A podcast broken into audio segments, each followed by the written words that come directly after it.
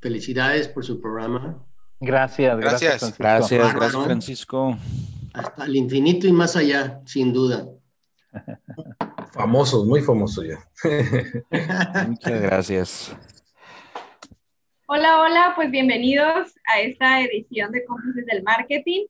Eh, quiero presentar al invitado que tenemos el día de hoy. Tenemos un invitado de Los Altos. Él es Leonardo López, fundador de la agencia Genesia, que cumple 30 años y viene a contarnos un poquito de su experiencia. Entonces quiero darle la bienvenida a los cómplices del marketing, León Mayoral, Rodolfo Rodríguez y Román Alcázar, que nos van a estar acompañando. Vamos a platicar un poquito acerca de la evolución de la publicidad y cómo hemos llegado hasta el día de hoy. Vamos a ver qué nos dicen. Muchas gracias, Erika, muchas gracias. Y qué gusto, qué gusto verlos otra vez como cada viernes, a Rodolfo, a León. Tenemos aquí este, a Leonardo que nos ha seguido, aparte de que somos colegas, amigos, y este, y, pues. ¿Y qué más? ¿Y qué más? ¿Y qué más? ¿Y qué más? ¿Y qué más? y, cómplices, ¿no? Pues También. Cómplices. Cómplices, del marketing. Del marketing, no, ahora sí nunca mejor dicho. También nos acompaña aquí Francisco Escobedo, otro colegazo también. Eh, y pues estamos celebrando el día de hoy una, pues, 30 eh, años de la agencia eh, de Leonardo que se llama Genesia Publicidad. Entonces, pues queremos, Leonardo, ahora sí que, que nos compartes ahí tu historia, tus inicios, cómo has llegado a estos 30 años. Que nos cuentes un poquito ahí. Muy bien, muchas gracias. Buenas tardes. Pues primero, remontarme a la parte de, del final de la carrera, estudié comunicación, ciencias de la comunicación en la Universidad de Sonora. Fue la segunda, tercera generación de, comunicación de, esa escuela. Eh, iniciamos teniendo clases en, un auditorio enorme, ahí por, este, creo que economía. no, no estaban terminados todavía habilitadas las, Los departamentos, ¿no? Los departamentos, ¿no? De comunicación y psicología, ¿no? Ahí, estaba, ahí íbamos a estar. ¿Qué, año era? ¿Qué, año era? 83. 83. el año en que nací, fíjate, curiosamente. Qué tos. fíjate, eh, y, y, en ese, pues, era muy nueva la carrera, eh, había mucha ausencia de, de, de, talleres este, bien equipados y todo eso, y te comentaba hace rato, yo lo que hacía, sentía que me faltaba este, más, más información, ¿no? Era, la carrera al inicio era muy teórica, y lo que yo hacía, me iba, me iba en las tardes a, a, a buscar, eh, hacerme amigo de los dueños de las, de las imprentas, ¿no?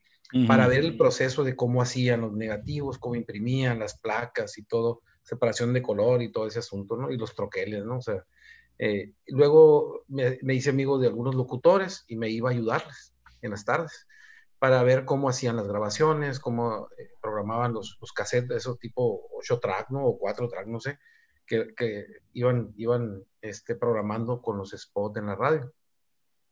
Eh, entonces, eso fue una compensación, ¿no? Para, para, para, en la parte de la carrera, para nivelar todo lo que es la parte de conocimiento. El, yo salgo de la carrera un viernes y el lunes empiezo a trabajar en una agencia, eh, pues una agencia grande en Hermosillo Empiezo un lunes, o sea, termino la escuela el viernes y el lunes ya estoy trabajando. Y trabajé un año ah, ahí. Mm, tú sabes que cuando uno está joven, pues se le hace muy fácil las cosas, ¿no? Eh, eh, creo que es más, yo creo que en ese tiempo fue cuando estuvimos trabajando con, para ustedes, eh, Francisco, eh, para las computadoras Gama, ¿no? Con, con, con Javier, con Javier. Así es. Gama. Ahí, nos tocó, conocernos. Sí, sí. La campaña, la fórmula. La fórmula, sí, sí, sí. Ahí estaba Mario Rodríguez también con, trabajando. Este, hicimos una sesión donde se, lo maquillamos todo de Einstein. Ahí tengo el póster colgado. Ahí lo tienes. Me encontré la foto, ¿eh? a ver, enséñala, muéstrenlo, porque todo eso es muy valioso, ¿no? A ver, voy por él. es, que, fue una producción increíble esa. No, no, había Photoshop, no había nada de eso. Tenían que hacer las cosas como eran. por, eso, por eso es valioso, porque ahora pues te digo, puedes tomar una foto y manipularla como quieras. Antes no, ¿no? En esa época tenía que estar la foto bien tomada, bien encuadrada, porque era de lo de que de lo que dependía la transmisión del mensaje, ¿no? Exacto. Entonces, No había estamos filtros, hablando, no había filtros. No había estamos filtros. hablando de 1900, estamos hablando de 1983, 84, 80, 80 y, mm, 88. cuando 87, saliste, 87. 87. Ajá. Este, todavía no había, bueno, empezaba a haber computadoras en las, en las oficinas, pero simplemente para juguetear así para hacer textos, ¿no? No el había fondo, el ni fondo. siqui- No, Hay que sí. quitar el fondo virtual. Hay que quitar la pantalla verde. Un segundo. Ajá. Vamos a ver el póster, sí. No, Era- no, hay un trabajo de maquillaje ahí fa- fa- fenomenal que se hizo.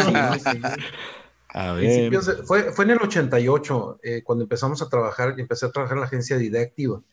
Y, este, ahí está, ahí está, ¿sí? Esta es. A ver si se bien, si lo puedes. Es, es, es Einstein. Sí, es, es Einstein, Ah, pero Mario era Rodríguez. Mario Rodríguez, un compañero de nosotros. Se caracterizó de Einstein. Habla por sí solo, fíjate, el anuncio ahí. Padrísimo, la fórmula fórmula. gamma. Gama. Eran computadoras, la Gama 88 y ese tipo de. Ajá. Sí. Que eran computadoras que servían para texto, ¿no? Ey, eran, Yo era el director ¿eran de operaciones de la, de la fábrica. Y, contraté a Javier y Javier, pues con Javier estaba, estaba Leonardo. Un gran equipo. Sí, sí. Fíjate. Y después esa, esa marca se hizo Lanix, ¿verdad? Planix, ajá. Eh, no exactamente. Los inversionistas que, que, que participaron al final en Gama terminaron decidiendo hacer su computadora propia. Mm. Ok. Sí. Entonces, no solo es mexicana, sino es de, de sonorense, ¿no? La, la, Así es. la compañía. Qué Sí, interesante. Así llevamos la cuenta de Lanix y uno de los objetivos era que, que no se supiera que era de Hermosillo, que Mm. tenía carácter internacional, Ujú. que es internacional. Sí. Adelante ya, yo ya me callo.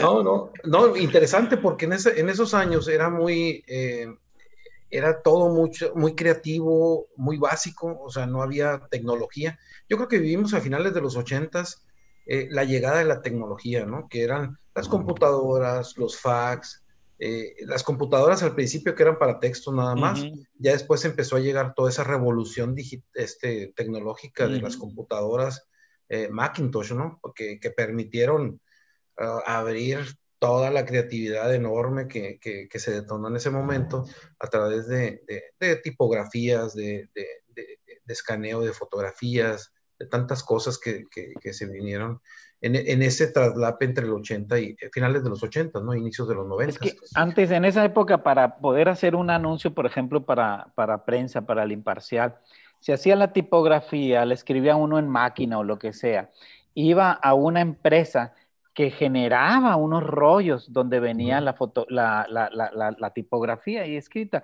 Uno lo recortaba, le ponía cera, Cera. atrás y entonces lo pegaba en unos cartones. Ahí mismo pegaba la foto, ahí mismo pegaba los textos. O sea, todavía tenía mucho de manual. Y cuando había letras que no había en aquella máquina, uno todavía con letra Z lo andaba transfiriendo así, escribiendo las palabras. Mucho de artesanal, ¿verdad, Leonardo? Era, fíjate que lo- los diseñadores eran, eran artistas, eran, eran gente que, que eran dibujantes, eran, eran gente con una, con una inventiva enorme, te digo, pero muy, muy recargado a la parte artística. Yo creo que cuando llega toda la tecnología, fue un rompimiento, fue, porque muchos de ellos lograron brincar ese, esa, esa línea. La brecha, ¿no? algunos, algunos se resistieron y dijeron que no, ¿eh? Yo conocí a algunos, pero la gran mayoría dijo, sí, pues esto es por aquí y empezaron a usar las computadoras y empezaron a, dar ese brinco, ¿no? A finales de los ochentas. Cuando al año de estar en esa agencia, mm, Mario, Mario Rodríguez, que es un buen amigo, me dice, oye, me dice, pues, eh, ¿por qué no nos vamos y ponemos nuestra propia agencia? Pues recién salido de la escuela y dije, pues vámonos, o sea, fuimos. Eh, nos asociamos con Eduardo Murrieta, eh, el Chori Murrieta, que, que él es egresado del TEC de Monterrey del área de diseño, ya tenía este, mucho conocimiento del área de, eh, era una nueva ola de diseñadores que, que ya tenían toda la tecnología o empezaban con la tecnología en ese momento, que eran las computadoras Mac, las Apple, esas chiquitas negras, este monitor pequeñito y que le metías un, un Ujú, disquete ujú, así pequeñito, ¿no? Y, ahí se, ya, ya él ya tenía la manera de, hacer la tipografía, hacer los anuncios un poquito más. eh, se seguía cortando este, las letras, pero ya impresas en papel, ¿no? Entonces era más accesible.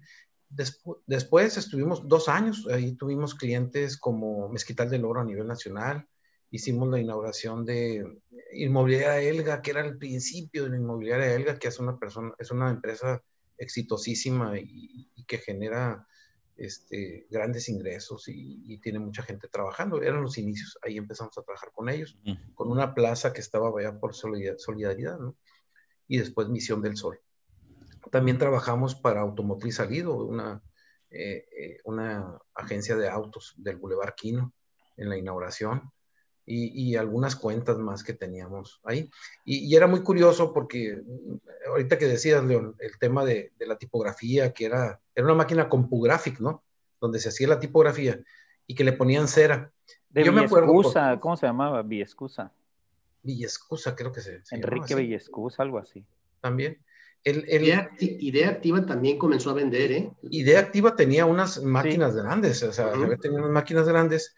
Y, y, yo recuerdo, porque yo era director de, medios en, en, Idea Activa, entonces a mí me tocaba a veces llevar el material a, autorizar a los clientes, ¿no? Porque pues, todo era físico, había que llevarlo y traerlo, ¿no?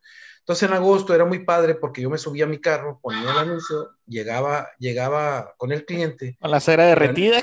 Y el anuncio estaba así, o sea, se enchinaba, ¿no? Se empezaba a levantar todo. Y yo decía, no puede ser, decía yo, ¿qué hago? Entonces ya después le empezamos a poner cinta scratch transparente encima para que pues no, no, no hiciera ese efecto de levantarse todo porque se derretía. Qué curioso, ¿no? Qué curioso. Hasta eso batallábamos, pero era increíble. Entonces yo me siento muy afortunado porque eh, me tocó vivir eh, la parte artística, eh, todo el arte del de, diseño. Luego, cuando llega la tecnología y, y este, y, todos estos cambios que hemos vivido en estos 30 años. Pero parece, parece mucho, ¿no? También yo, yo, yo agregaría que, o sea, también donde trabajes, porque el vaquero, o sea, bueno, Javier Alcaraz, que yo siempre le he dicho el vaquero, ¿no? El, el, vaquero era siempre creativo, trabajar ahí con él era estimulante siempre siempre, ¿no? Eh, muy ocurrente y todo eso. Entonces creo que fue un buen lugar donde caíste. Para tu fertilidad, un campo fértil, pues bueno, todo se da, ¿no? Fíjate que sí, este, sí, sí, fue, fue algo, fue un inicio muy, muy alentador, ¿no? En, ese sentido y de mucho conocimiento. Después ya eh, duramos dos años asociados en la, en la otra agencia y, uno de ellos dice, bueno, Mario ¿Cómo se llamaba? ¿Cómo se llamaba? Eh, MRL, publicidad. Era Murrieta Rodríguez López, ¿no? la inicial de los apellidos. Y eh, cada quien tenía un área, ¿no? O sea, Eduardo tenía el área de diseño, Mario tenía todo lo que era la parte de clientes, y yo veía la parte de medios y la parte administrativa también de la agencia. Eh, a los dos años mm, llega Mario conmigo en, en, noviembre del 90 y me dice, ¿sabes qué? Me dijo, tengo una noticia, me dijo, tengo una noticia que darte. ¿Qué pasó? Le digo, pues me ofrecieron trabajo, me dijo viene una empresa nueva a Sonora y me ofrecen este, una gerencia de, de, ventas, me dice. O, de ventas o de publicidad. No, le digo, pues excelente. Le digo, ¿cómo se llama esa empresa? Telcel, me dijo. iba, iba, a entrar apenas a Sonora, ¿no? Telcel. Entonces, pues con todo el dolor del alma se va. Eh, Eduardo, el diseñador, él tenía su despacho propio. Me dejó solo. pues ahí nos vemos, dijo, y yo me quedé así como que, ¿qué hago, no? O sea, yo dije, bueno, pues si ya estuve tres años, pues como quiera yo me la viento. En diciembre del, del 90, este, hay una carta que conservo después de 30 años y se la acabo de enviar a Mario. Eh, el, como el 2 de diciembre me escribe una carta, ¿no? Y me dice, pues, deseándome suerte y todo lo demás. Una carta muy, muy bonita. Y este, que me sirvió como base para decir, no, pues yo también lo puedo hacer, ¿no? Inicio eh, en, en, diciembre se llega una, unos empresarios de Nogales eh, y, y, me platico yo con ellos y les digo, voy iniciando, voy, voy, voy empezando, ahora en enero digo, arranco ya con la agencia. Oye, Leonardo, para, para los jóvenes eh, que nos están viendo, una carta es como un email, pero escrito a, puño y letra, ¿no? Para que, para que lo conozcan, para que sepan de qué Más o menos. sí, sí, sí, totalmente. Así, así es. Fíjate que, que, que, ese tipo de cosas marcan, marcan tus decisiones y marcan muchas veces. Cuando uno le da un consejo a otra persona, es bien importante, o sea, ese, ese es material de vida, ¿eh? O sea, muchas veces este, un, buen consejo, un consejo sincero, un consejo de, confianza, te, te, marca mucho para una decisión de un negocio o, de, o, o, simplemente en tu vida, ¿no? O sea, como, como se va dando, ¿no? Entonces, sí es importante, ¿no? Cuando alguien este, le tiene precio a otra persona, este, expresarlo, ¿no? Porque no, no quedarte callado, ¿no? Yo creo que sí sirve, sí sirve, yo lo he comprobado en el tiempo. Eh, finalmente eh, obtengo mi primer cliente, sigue siendo mi cliente después de 30 años, este, les tengo mucho aprecio, es la joyería Daniels, Daniels e hijos, ellos iban a abrir la primera sucursal aquí, eran de Nogales, iban a abrir una sucursal aquí en Hermosillo, y empezamos a trabajar, o sea, confiaron en un, joven ahí, no sé, 27 años, 20, 27 años, y este, sin mucha experiencia y sin embargo, pues ellos confiaron, ¿no? Confiaron en mi trabajo y así inició Genesia. Eh, eh, no tenía, en enero no tenía equipo, saqué un crédito para comprar un equipo que costó, yo le digo, la anécdota es que el equipo era una Macintosh LS2, última generación, a color, eh, con la impresora Macintosh también. A color. Láser, láser, había monocromáticas todavía, ¿no? En esa sí, todavía mucho monocromático, ¿no? Entonces, me costó 35 mil pesos a, crédito. Eh, como en diciembre me habían robado mi bocho, porque tenía un bochito en el que, eh, de la escuela, con el que iba a la escuela y, lo conservaba, este, tuve que comprar un carro nuevo. Me costó 36 mil 500 pesos. Un, un Jetta del año, ¿no? Lo mismo que la computadora, ¿se cuenta?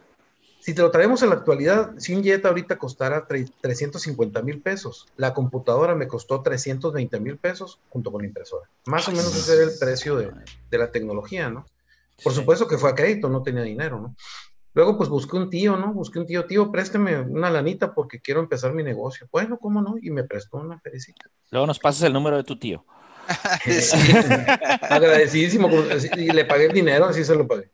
Y, y, y, como a la novia ya la había pedido en noviembre del 90, pues me casé, me casé el mismo año que inicié mi negocio. la, novia se la pediste al tío también, esa fue aparte.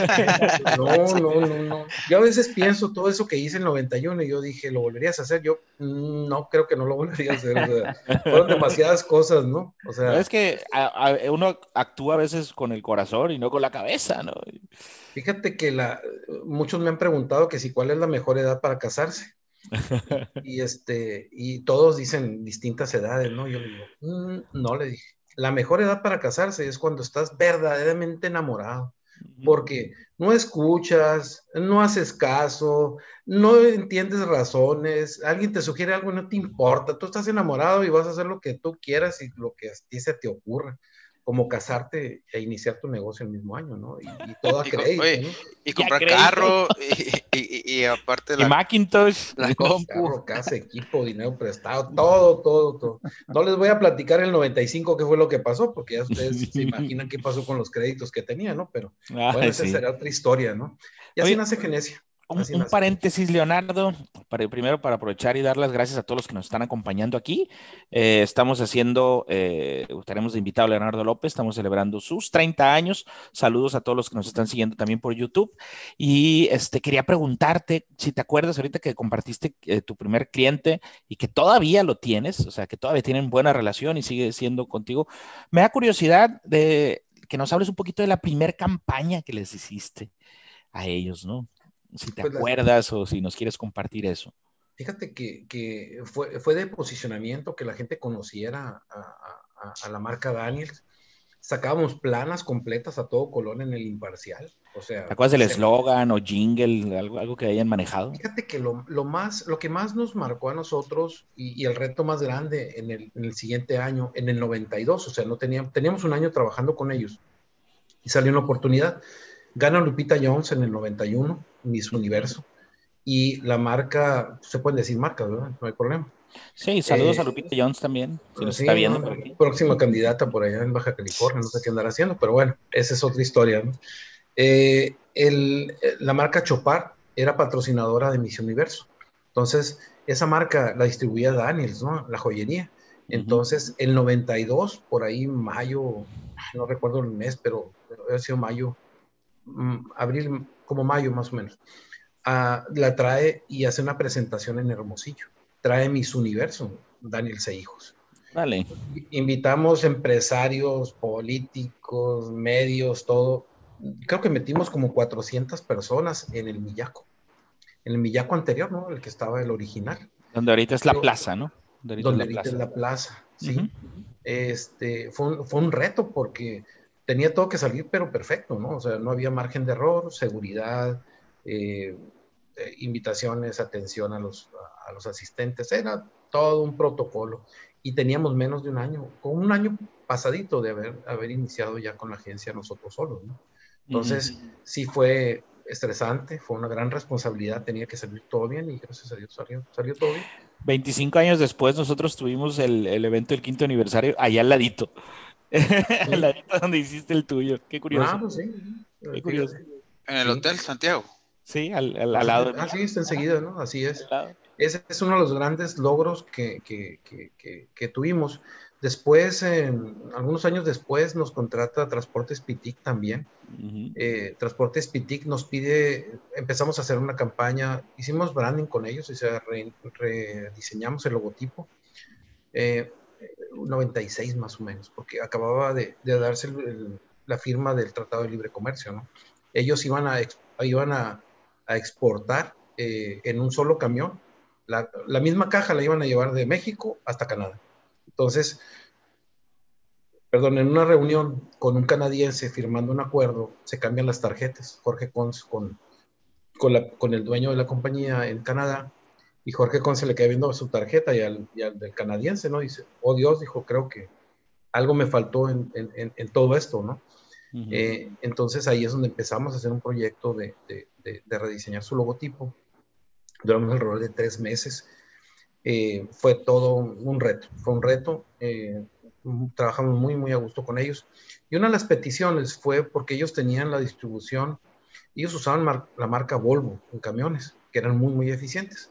Entonces, eh, Jorge Cons nos pidió hacer una foto en perspectiva de 17 camiones ¿no? completos para mandarle esa foto a la fábrica en Suiza, creo que está en la fábrica de Volvo.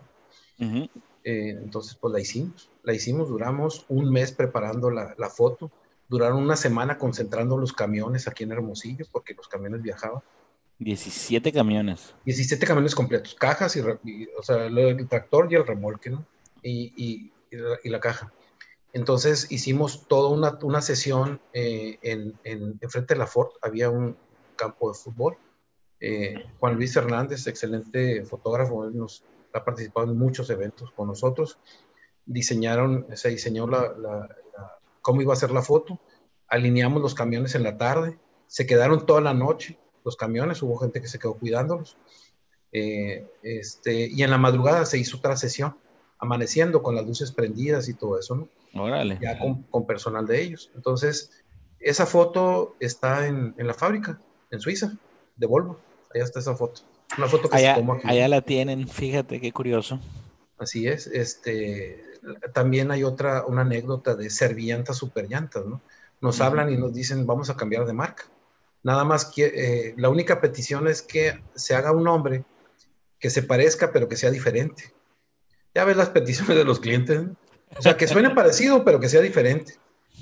Nosotros, pues ahí empezamos a trabajar, ¿no? Entonces, sale la, la- la- la- el resultado fue de Servillantas a Superllantas. 2000 por ahí. Y, y les hiciste el logotipo nuevo también y todo, Sí, ¿no? sí, ¿no? Y la imagen y todo. eh, y, pero antes de eso yo, yo les pedí hacer un recorrido por todas las tiendas. Tenían en Durango, tenían en, en- en- en Sinaloa, tenían en Saltillo, tenían en Baja California. Y nos aventamos como 10 días más o menos, 12 días, viajando en avión, una persona y yo, haciendo un recorrido, un, bech- un mystery shopper en cada una de las tiendas. Eh, llegaba yo como cliente y pedía cotizaciones. Entonces, eh, recabábamos toda la información, tomaba fotografías de la fachada y al final hicimos un reporte. Viajamos en avión, en avión, en avioneta, en avión grande, viajamos en camión, en autobús, viajamos de raite, viajamos, este, increíble de todo, o sea, barco no, no, pero nomás nos faltó eso. Así que no Y- voy en tren, voy en avión, ¿no? No voy en tren, voy en avión. pero te llena de tanta información, te llena tantas ideas que se pueden, que, que, o sea, no hay como ir y hacer ese trabajo. O sea, tienes, las cosas no se hacen en el escritorio, es definitivo. No, o sea, eso me ha enseñado la vida. Tienes que ir, tienes que olerlo, tienes que verlo, tienes que sentirlo, tienes que palparlo. Es la única manera, ¿eh? Para poder entender qué puedes hacer para hablar y conectar con la gente con la que vas a dirigir tu campaña. Sí. Ok. Fíjate que, que- que- qué curioso eso, porque justamente estábamos hablando hace unos días eh, de, mm, no me acuerdo con quién, ahorita me voy a acordar, ya, ya, ya las canas ya me están haciendo a mí mi- mis estragos también, pero eh, salió el tema este de, de que la, la información, o sea, la, la información genera cambios de decisiones, ¿no? Sobre esto por ahí también este, escribí un pequeño artículo. Y, y la información, ¿cómo se recolecta? Pues yendo al lugar, viviendo la experiencia y teniendo el contacto directo que mencionas, ¿no, Leonardo?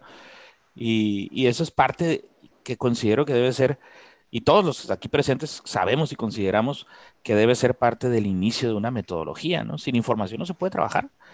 Antes, de, antes de, la, de la pandemia nos contrató una empresa San Luis Potosí para hacer un conteo de, de ingreso en varias plazas aquí en Hermosillo.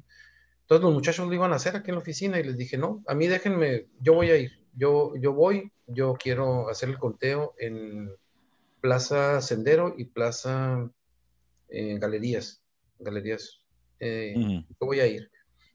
Y fue tan gratificante sentarte casi dos horas en cada lugar y observar, contar, ¿no? Porque era lo que había que hacer, Ujú. pero entender la dinámica de la gente que asiste a cada uno de esos lugares. Por ejemplo, en Sendero, familias, pero familias de papá, mamá, hijos, ¿no? Y el papá por enfrente de la familia. Caminaba enfrente de la esposa y de los hijos. Caray, Muy, por- muy, muy, muy consistente esa, esa actitud. Y entraban, a- y, y muchos de ellos entraban a las tiendas, eh, iban entrando tienda por tienda, ¿no? En cambio, cuando voy a, a- a galerías, eh, mm, papá con hijos, mamá con hijos nada más, eh, y no, no, no, no entraban a las tiendas, se iban directo a las tiendas anclas o a la tienda que iban, ¿no? O sea, no, su comportamiento era distinto. Todo lo que tiene que ver con vestimenta y todo lo demás, ¿no? Pero, pero la actitud, eh, eh, la forma en que se comporta el consumidor es extraordinario, es una delicia poder observarlo y disfrutarlo. Cuando arrancamos nosotros el proyecto de, de Puerta Real, los primeros dos años lo trabajamos nosotros de Puerta Real. Bueno, hay una anécdota anterior. Eh, cuando Milenio encontró casa, nos habla, eh, nos, nos invita a hacer eh, publicidad, la imagen, ¿no? Y la publicidad de, de, de una cerrada que está mm, al norte por la calle Reyes, creo, por ahí. Reyes. Ay, no, por la General Piña. General Piña hacia el norte de la solidaridad, del, del pro- progreso. Y, y, este, y hablo con ellos y me dicen, le digo, ¿cómo se llama el, el proyecto? Este, Cerrada Piña. Y yo, Piña, le digo, Cerrada Piña, le digo, está raro. No, me dijo, pero es que las calles también se llaman así. ¿Cómo se Ujú. llama? Le digo, pues la calle Kiwi, la calle Piña, la calle Mamey. Y yo, oh Dios, le dije, no, no, no, espérame tantito. No, no, no, no. no. Calle Tenemos Guanábana. No, pues imagínate, vivo por la calle Mamey número 4, ¿no? O sea, muy aspiracional, ¿no? Entonces le dije, no, cambiemos el nombre. Este, Mamey con esquina con bergamota, ¿no? Así. no quiero saber, ¿no? O sea, entonces le digo, le digo al chamán, le digo, tenemos que cambiar el proyecto. Le dije, este, pues el nombre lo podemos cambiar, me dijo, pero las calles no se pueden cambiar porque ya están registradas en el ayuntamiento. Entonces se llamó Villa California, es ese proyecto. Se, llamó, se cambió a Villa California, pues la gente sigue viviendo en la calle Mamey número 4, ¿no? O sea, eso sí no se pudo cambiar. Ya no se pudo Entonces, cambiar. no se pudo cambiar. Son de esas historias no curiosas. Nos invitan a hacer el proyecto de, de Puerta Real. El inicio lo hicimos nosotros dos años. En la inauguración hicimos una campaña grande. Llegaron en un día alrededor de 8 mil personas. Ujú. Estábamos bien asustados nosotros porque llegaba la gente caminando, llegaba la gente en autobús, en, no había camiones para aquel lado, pero llegaba caminando, llegaba en taxi, llegaban, llegaban en automóvil, ¿no? Entonces, gracias a Dios hubo oportunidad de esas 8 mil personas de que conocieran el proyecto, de que tuvieran un orden y todo lo demás. Ellos me tocó que tenían alrededor de 7, 6, 7 modelos totalmente amueblados todos. Y yo iba los domingos y me sentaba, me sentaba en, en- en una casa modelo, me sentaba. y veía los, la, la, actitud de, los, de la gente que iba, ¿no? Que iba a ver las, los modelos de las casas. Entonces, cada uno de ellos, la familia, hacía cosas distintas. O sea, la mujer se centraba mucho en la decoración, en la cocina, en, en, en, las, en las recámaras, o sea, había detalles muy, muy interesantes ahí. Y el hombre, ¿no? El hombre empezaba a golpear la pared, así. Yo no sé qué, yo creo que... Así le contestaban. así le contestaban, se, sonaba hueco o macizo, ¿no? Yo creo que eso era, ¿no?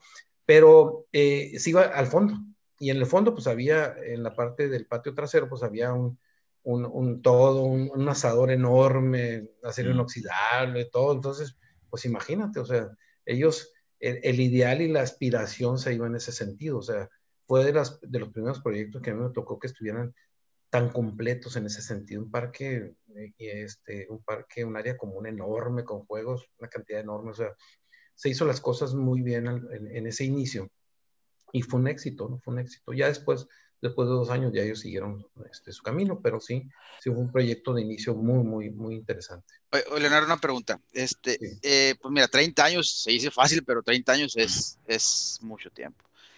Y fuiste, yo creo, de, las, de los pioneros en cuanto a agencias en Hermosillo. Es así, ¿verdad? Sí. No, ya, había, ya había mucha competencia. Fíjate que so, yo, me, yo considero que fuimos la tercera generación aproximadamente.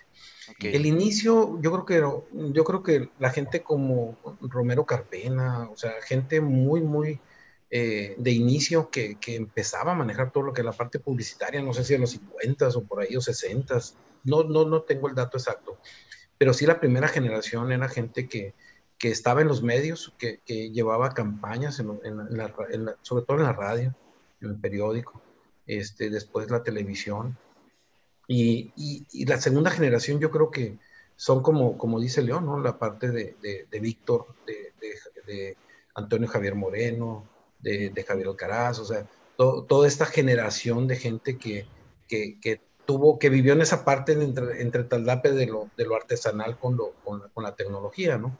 Y luego entramos nosotros, yo creo que en los noventas es donde esas agencias que empezamos a trabajar desde abajo, este, y yo creo que fuimos una tercera generación que creo yo que aquí en Sonora. ¿no? Oye, y, y, en esa etapa, este, digo, ahorita nos platicaste casos exitosos, ¿no? Que has tenido.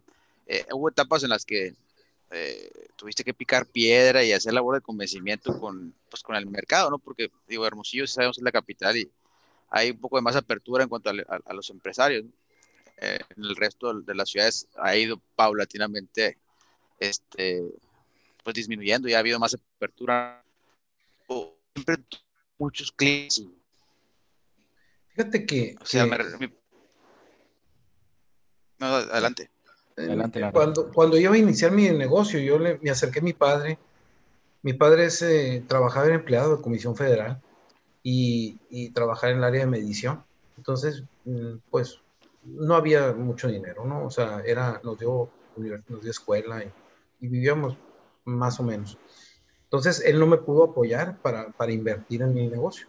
Por eso un tío fue el que me ayudó. Entonces, eh, yo le pregunté, ya cuando iba a iniciar, le digo, ¿qué consejo me das, le digo, para iniciar mi negocio? Y, y pues gente, eh, gente de pocas palabras, me quedó viendo y me dijo, lo que yo te puedo recomendar es, lo que yo te puedo decir, me dijo, en este momento es que tu trabajo te recomiende. Fue lo único que me dijo. Ok.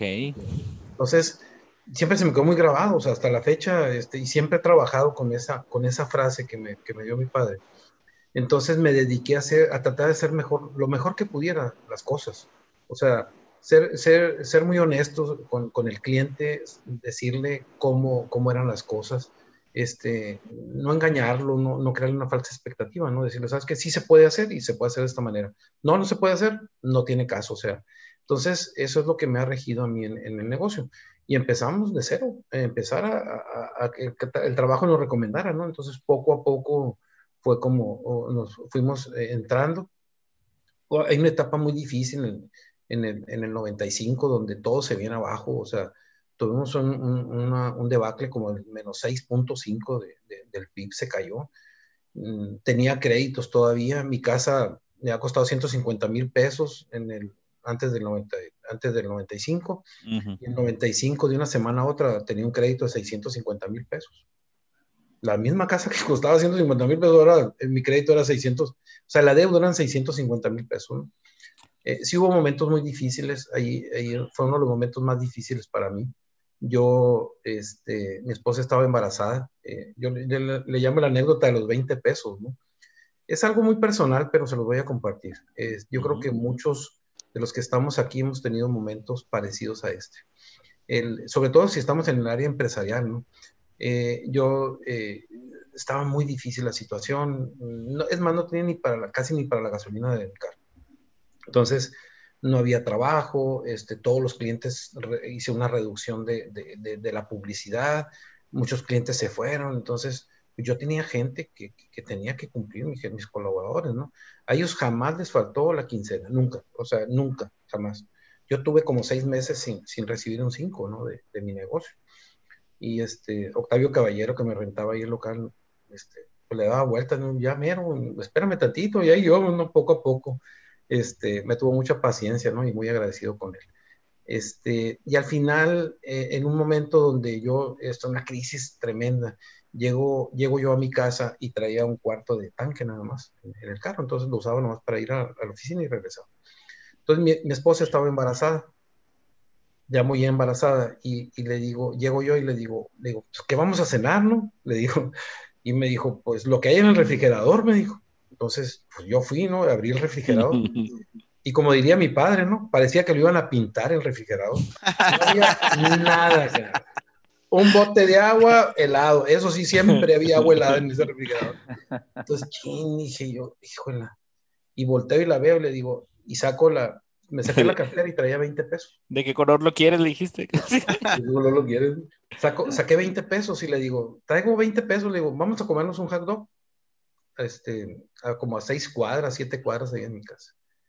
Me dijo, vamos, me dijo. Le digo, tengo un problema, le digo, vamos a irnos caminando, le digo, porque no tengo gasolina. Entonces nos fuimos caminando. Y te juro que me sentí cucaracha de ida y vuelta, ¿eh? Ahí sí lo pensé, dudé mucho de seguir con el negocio. Yo dije, y me hice una promesa, ¿eh? si este negocio no se compone en 15 días, lo voy a cerrar. Voy a dar todo lo que tengo a mis empleados, se los voy a entregar. Y si tengo que lavar carros y si tengo que pedir chamba de lo que sea, yo lo voy a hacer. Pero yo voy a sacar. Y mi esposa embarazada y sin dinero.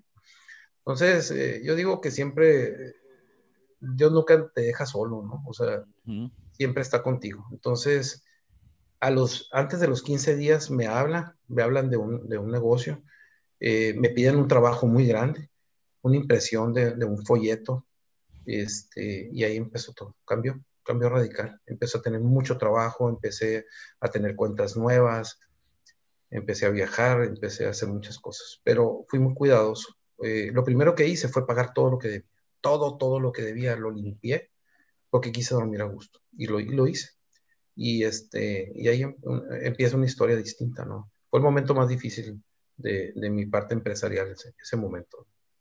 Wow. Wow, porque creo que esto es, esto es real, ¿no? O sea, y, y, cualquiera que haya pasado algo similar se va a identificar perfectamente contigo. Yo creo que ahora en temas de pandemia, eh, ese, esa historia la, la han vivido muchas personas y también muchas personas han podido salir adelante, ¿no? Entonces son, son historias eh, reales y de, y de, superación. Como dicen, la realidad supera la ficción, ¿no? Entonces, Totalmente.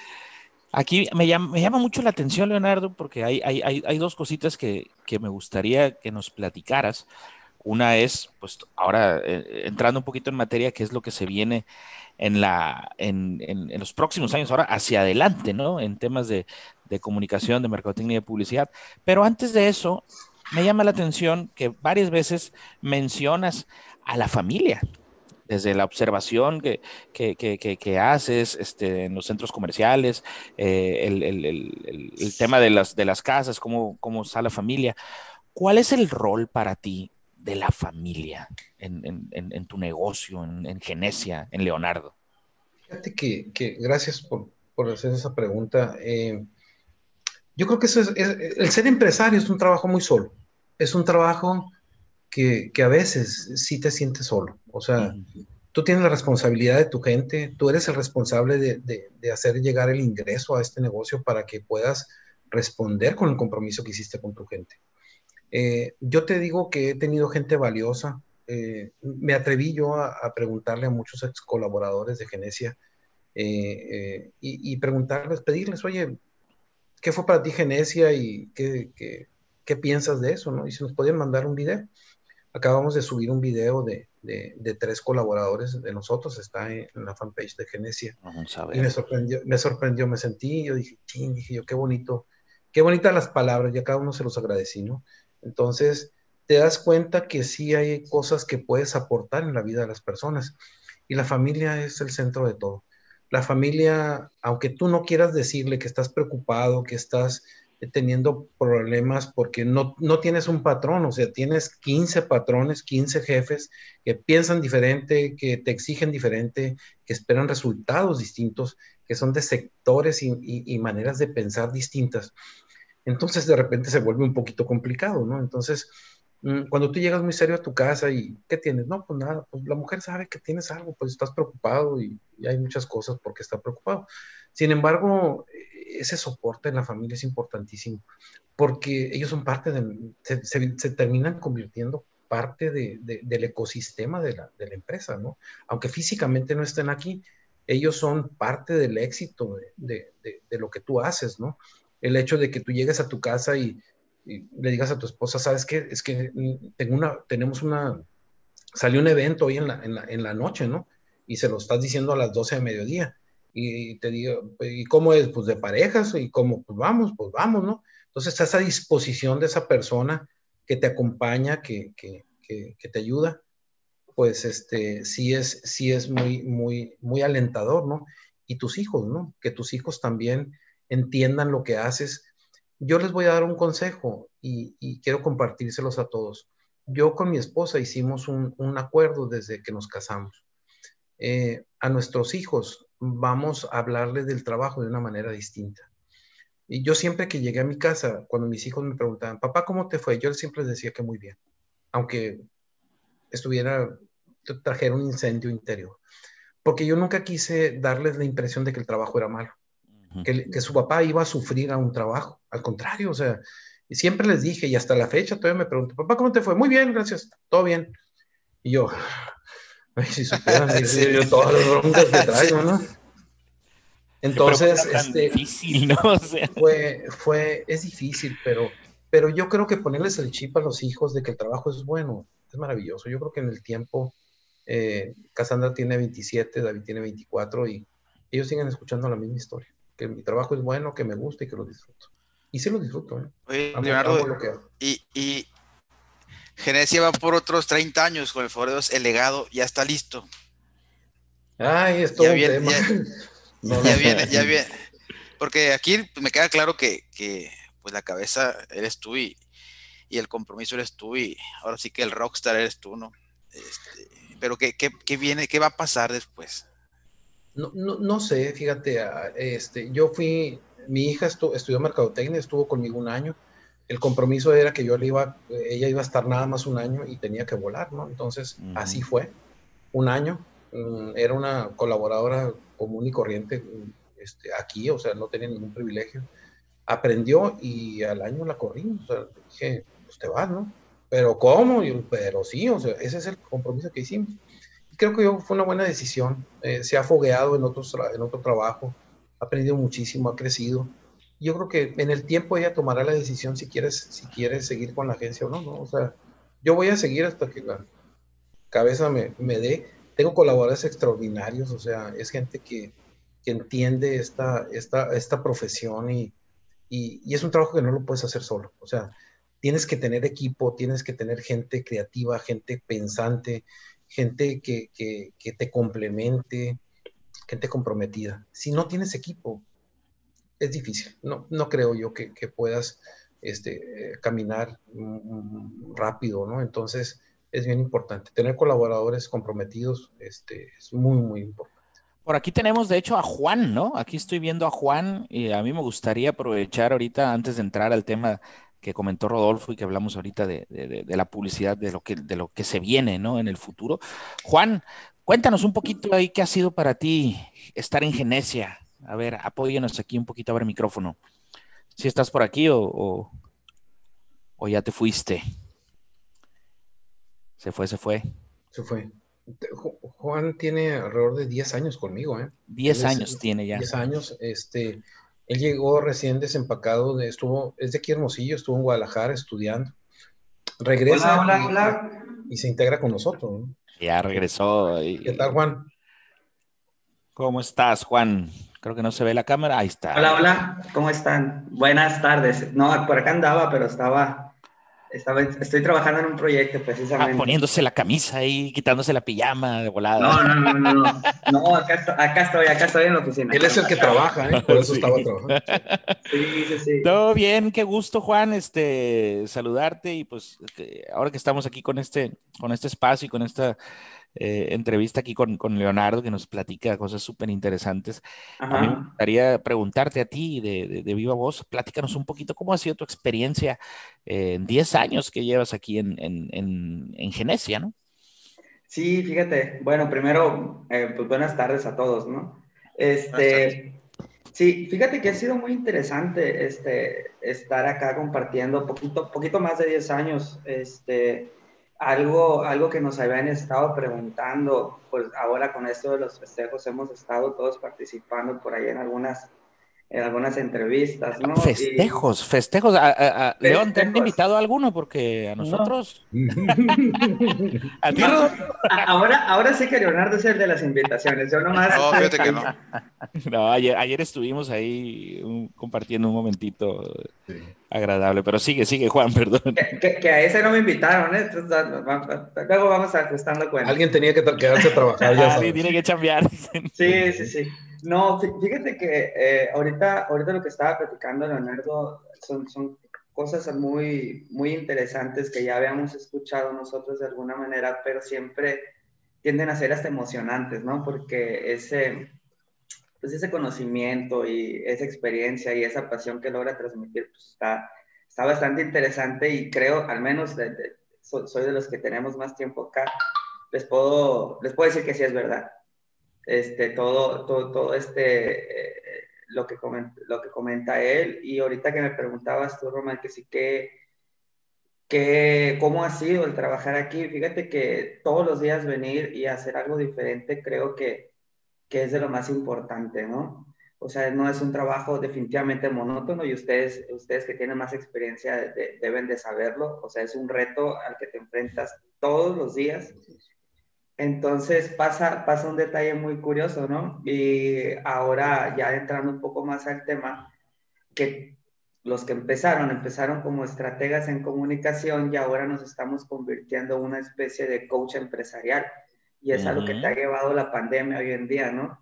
Y eso, ¿qué te permite y qué, qué te exige a ti como, como colaborador? Que también ya lo han hablado ustedes anteriormente, a que, esté, a, a que tengas que estar una, en una innovación constante, ¿no? Porque no puedes nada más saber de un tema, tienes que saber de muchas cosas, aunque no seas experto, pero para poder luego hacer estas, estas sinergias y poder desarrollar y llevar al cliente a otro nivel y, y- no limitarte, ¿no? Que eso es algo que también eh, Leonardo nos ha, nos ha inculcado de alguna manera, ¿no? De, siempre tienes que dar un poquito más allá, pues porque el cliente te va a pedir, pero acuérdense que él no es el experto. Entonces, el experto se supone que somos nosotros. Entonces, tenemos que llegar no con una idea, sino con una, una idea bien planteada y luego después de eso, un poco más. Y No vas es la misma genesia de, de que desde que entraste a la fecha. ¿verdad? No, Estamos de imposible. acuerdo. Sí, no, Estamos- es imposible. Ujú. Hemos, hemos ido nosotros trabajando en, en la parte de la innovación constante y la mejora continua. Precisamente eh, va, entrando gente nueva y luego escuchas ideas nuevas, este, llegan practicantes nuevos este, y, y te traen ideas frescas y todo eso. Además, los retos que están cambiando, ustedes se los sabrán cada día. Entonces, ha sido una dinámica ba- ba- bastante, bastante interesante. Perfecto, Juan. No, muchas gracias por, No, por acompañarnos aquí y por darnos tu, tu opinión de viva voz. Este, porque ahorita que vi el video que, que- que mencionaste, Leonardo, ahí, este, no lo he escuchado todavía, pero ahí lo puse un poquito en pantalla. Pues es, es, es una, el reconocer a, a- a- a la- a las personas que colaboran contigo, es algo que siempre consideramos de, vital importancia, ¿no? Porque al final de cuentas, las empresas también somos las personas que estamos detrás de, de ellas en todos los niveles y todos aportamos un, un granito, un granito de arena hacia el futuro de nuestros clientes. Y es precisamente ese futuro de lo que me gustaría ahora que nos hablara Leonardo, a no ser que, que, haya alguna otra pregunta, otro comentario sobre esto que estábamos hablando, pero me llama mucho la atención, pues como lo mencionó Rodolfo ahorita, ya son 30 años, vienen otros 30, ¿y qué es lo que se viene? Ahora sí, a partir de, pues de, de, hoy, ¿no? Fíjate que, para el futuro. Fíjate que este, con, todo el tema de pandemia, mm, yo hace un año estaba en el Museo Papalote del Niño, en, en, una, en un evento, muy raro el lugar, ¿no? Pero ahí fue. Era alrededor de 3.000 personas los que asistimos. es un evento eh, de, marketing. Yo regreso de, de, ese evento, fueron tres días de estar escuchando diferentes este, eh, conferencistas. Yo llego con mucho ánimo. Yo siempre he tenido hambre de aprender, siempre, siempre. Me gusta aprender, me gusta. Tengo una cuenta en TikTok, no hago bailes ni cosas de esas, pero sigo, aún, me gusta saber qué hacen, ¿no? Ay, ya te vi bailando. Tinder tampoco, esa sí no tengo, no me gusta, pero me mataría mi esposa si lo supiera, ¿no? Entonces, este, pero me gusta saber, me gusta, tengo hambre, tengo muchas ganas de, me apasiona ver cosas nuevas, me apasiona aprender, entender. Este, entonces, eso me lleva a mí a, esa búsqueda incansable de, conocimiento, ¿no? Pero sobre todo a llevarlo a la práctica. O sea, este, dice Juan que, la creatividad sin estrategia es glamour, ¿no? Entonces, este, la estrategia es bien importante. O sea, si, si tienes muchas ideas, ideas, ideas, pues felicidades, pero si no las aterrizas, no hay resultados, o sea, es glamour. Entonces, mm, a mí me gusta, yo soy muy estratégico, me gusta más la parte estratégica, eh, eh, me gusta pensar en cómo, cómo desarrollar esa, esa, esa creatividad y, y, tener un resultado, ¿no? Que finalmente para eso nos contratan, ¿no? Para dar resultados. Eh, llego yo de México y a los 15 días home office, o sea, se declara la pandemia y, y este, y, lo que hicimos fue un, un stand-by entre nosotros primero lo que nos dedicamos a hacer una estrategia de contención con nuestros clientes, les hablamos a todos, aquí estamos, te vamos a ayudar, lo que tú necesites, se nos duplicó el trabajo, porque empezamos a hacer estrategias sin que nos las pidieran, empezamos a ponerlas sobre la mesa, empezar a discutir hacia dónde, qué podíamos hacer. Eh, con muchos de ellos, este, con la mayoría, eh, trabajamos un tema de empatía con sus clientes también para que ellos a su vez pudieran contener a sus clientes y no se les fueran y finalmente solucionar el problema, que fue la tercera etapa en la que trabajamos. En el Inter, eh, yo tomé un curso, un diplomado de turismo este, durante dos meses. Y me han preguntado, ¿tú qué negocios tienes con el turismo si no tienes ni cuentas de turismo? Yo le dije, pues no importa, pero yo creo que el sector más golpeado, el que va a tardar más en recuperarse, es el turismo. Entonces, yo quiero aprender qué están haciendo en Europa, porque ese, ese, había gente de, de varios países, este, instructores y, gente tomando el curso. Durante dos meses estuvimos escuchando hacia dónde iban las cosas. Europa llevaba dos meses anticipado de nosotros con el tema de la pandemia. Entonces, ahí aprendí muchas cosas de las cuales yo empecé inmediatamente a aplicar en las estrategias de mis clientes, ¿no? Entonces, y, ese grupo quedó compacto, tenemos un grupo de WhatsApp y seguimos este, en contacto, ¿no? sí, muy interesante. Eh, luego, eh, también, aparte de eso, este, tomé en, noviembre eh, un curso con un, ciclo de conferencias con Philip Butler, papá de la mercadotecnia. Habla del ah, marketing 5.0, que es lo más nuevo, que ahora en marzo inicia la etapa del marketing 5.0. Entonces, es, toda esa información, todo ese cúmulo de cosas, eh, nos hicieron mm, darnos una idea clara hacia dónde van las cosas. Hay consumidores eh, que tienen un gran temor. Como consumidores tenemos un gran temor, eh, tenemos mucha incertidumbre. Yo creo que las marcas ahí tenemos que jugar un papel muy, muy importante. De todo esto que te platico, de todo lo que hice yo el año pasado en capacitación y capacitar también a la gente de Genesia, eh, encontré coincidencias. Dos palabras que se repetían y se repetían y se repetían. La primera es confianza. Número uno, confianza. Las marcas tienen que generar confianza en los clientes. Y yo lo he estado viendo con las marcas y los negocios que han estado sobreviviendo. Son esas marcas que siempre les preocupó tratar bien a sus clientes, eh, darles un buen servicio, eh, darles un buen seguimiento. O sea, todas esas marcas que fueron confiables en el tiempo, ahorita siguen siendo, están sobreviviendo. Las que no, pues ya se fueron. Muchas de esas este, ya, ya, ya no existen, ¿no? Entonces, y la otra palabra es empatía. Buscar la empatía, de empatía, o sea, tenemos que buscar las marcas de empatía con el cliente. O sea, no hay, no hay extremos, o sea, tienes que ser empático con tu cliente. Entonces, esas dos palabras para mí están en el centro de, de, todo lo que yo hago, de todas las estrategias que estamos haciendo. Y sobre todo poner en el centro a los consumidores. Y más que consumidores, después de todo lo que hemos escuchado en todas esas capacitaciones, todas esas conferencias, es al ser humano. No es un consumidor, es un ser humano, es una persona que, que siente, que sufre, que, que tiene un rol.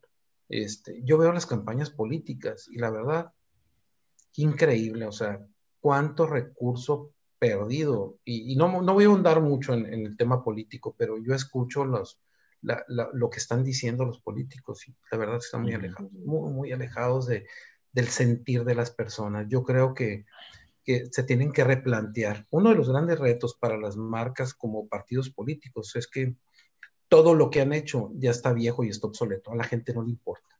O sea, no le interesa lo que están hablando. El, el, el 77%, en un estudio, fíjate, el 77% de las personas que entrevistaron la consultora Abbas Media Group, que es interesantísimo lo que ellos hacen, dice las personas que el 77% no le importa si las marcas desaparecen. 77% de las personas te dice que las marcas no le importan. Y un partido político es una marca. ¿eh? entonces, imagínate, y marcas comerciales y todo lo demás, ¿no? Eh, entonces, sí hay un gran reto para los, para los medios de comunicación, para los partidos políticos, para las empresas, para las pymes, para todo. tenemos un gran reto hacia adelante. Las cosas cambiaron en forma radical. Tenemos por eso que volver a poner al, regresar al origen, poner otra vez al ser humano, a la persona, en el centro de todo nuestro pensamiento. Es la única manera. Las herramientas, lo digital, todo es interesantísimo, nos ha puesto de cabeza, pero es una herramienta. El contenido, lo que tú digas, eso es lo más importante, utilizando las herramientas adecuadas. Me dicen, oye, es que la prensa va a desaparecer, oye, que la radio va a desaparecer, la televisión. Pues dijeron cuando llegó la televisión que la radio iba a desaparecer. No ha desaparecido, se ha transformado. Los medios tienen el gran reto de transformarse. Yo veo revistas que tenían un tiraje de 3.000 de 3000 revistas. Lo multiplicas por 3, 9.000 lectores, ¿no? Llegan las redes sociales y tienen este, 100.000 seguidores. Entonces, yo creo que es una gran oportunidad porque las herramientas están ahí, ¿no? Depende cómo utilices esas herramientas, pues vas a tener el éxito que tú quieras tener, ¿no? Este, pero sobre todo el contenido. Y te digo esto porque mm, se ha hablado mucho de lo digital, se ha hablado mucho de, todas estas herramientas que nos están invadiendo y que todos los días nos sorprenden. Pero pongamos el, el, el tema de las aplicaciones, ¿no? Una aplicación es algo extraordinario, es una herramienta, herramienta maravillosa pero si no tiene un contenido no sirve. Yo estoy en un grupo que, que somos alrededor de dos millones y medio de personas, que somos voluntarios, somos voluntarios, eh, en, una aplicación que se llama Ve, por mis ojos. Eh, la pueden bajar.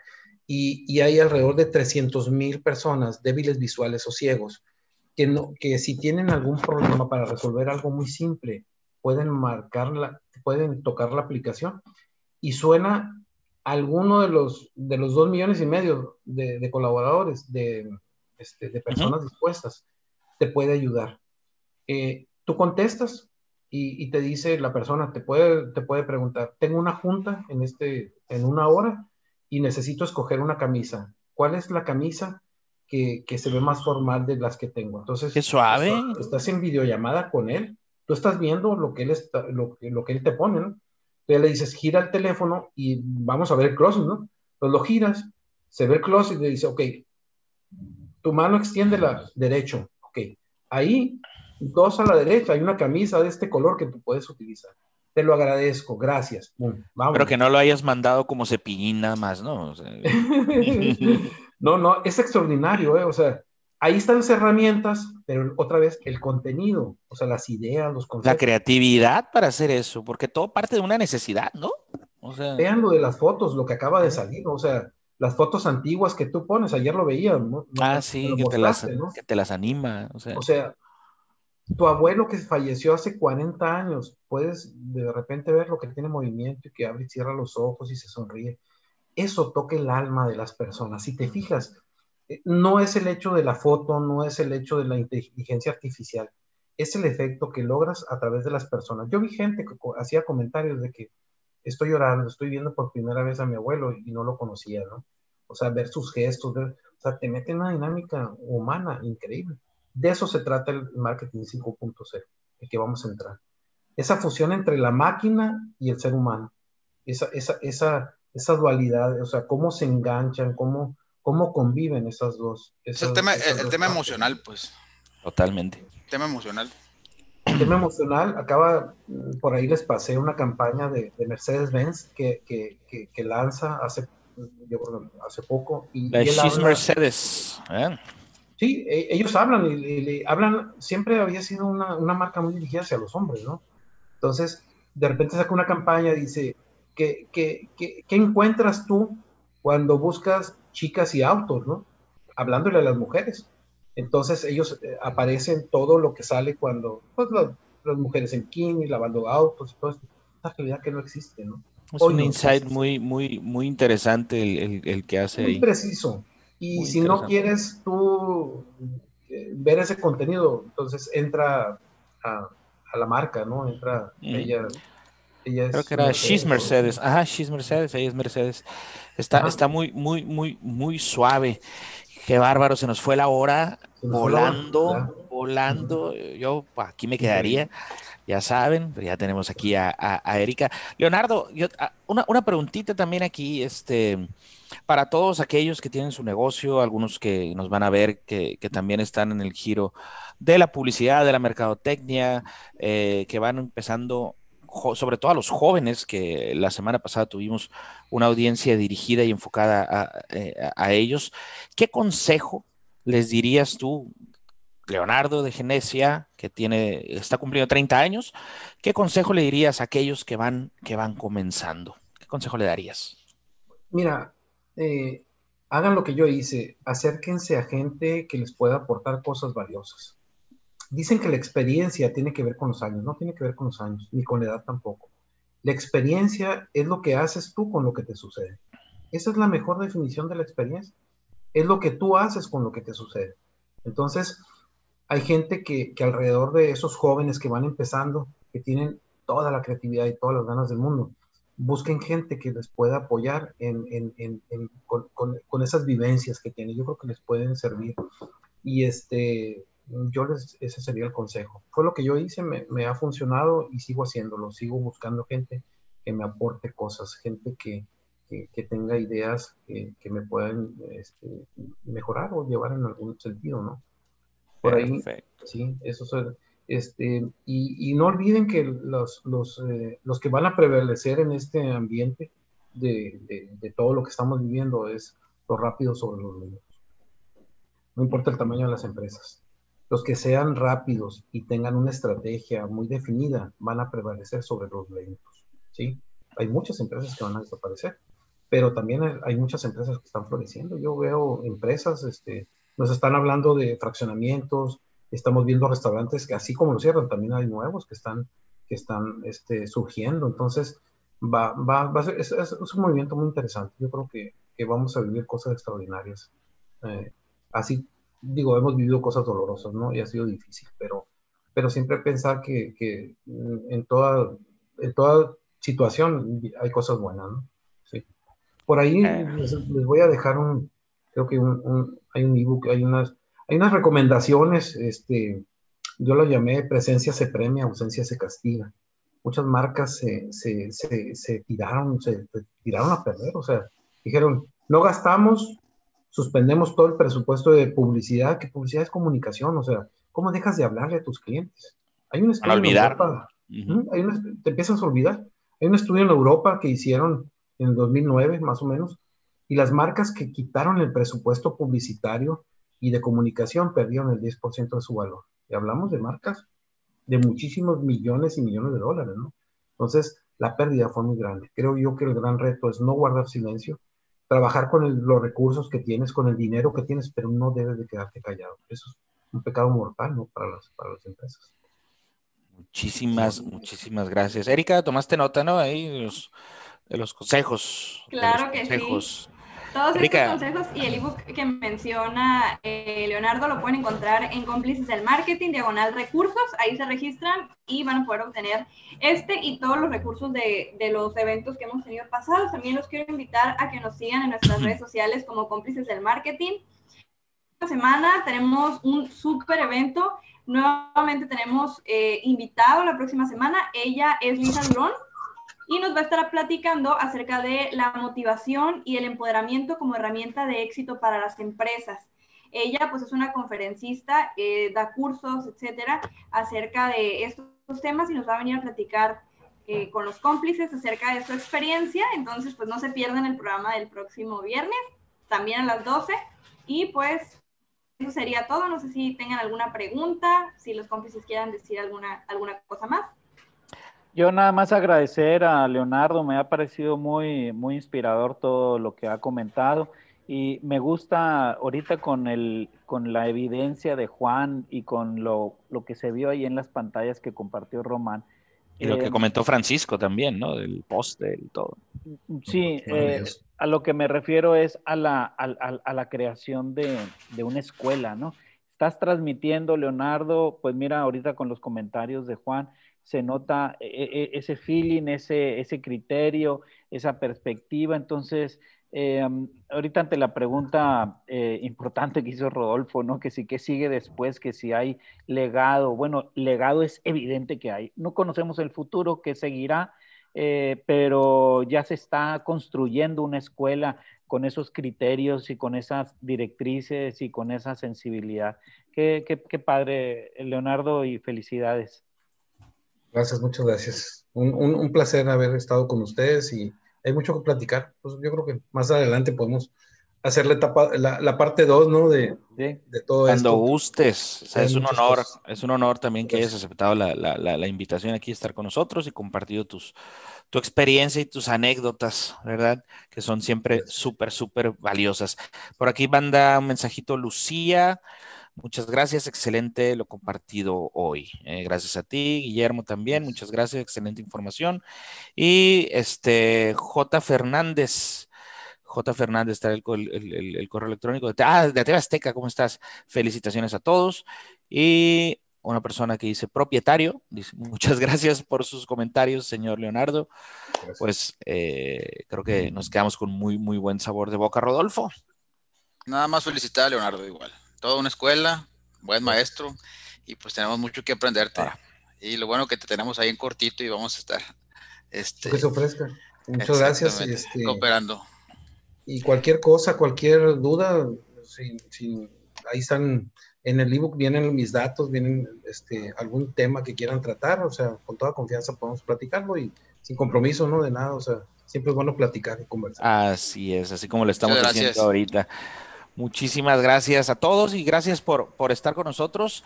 Eh, nos vemos la próxima semana, viernes al mediodía, en Cómplices del Marketing. Hasta luego. Saludos. Hasta luego. Muchas gracias. Gracias a todos.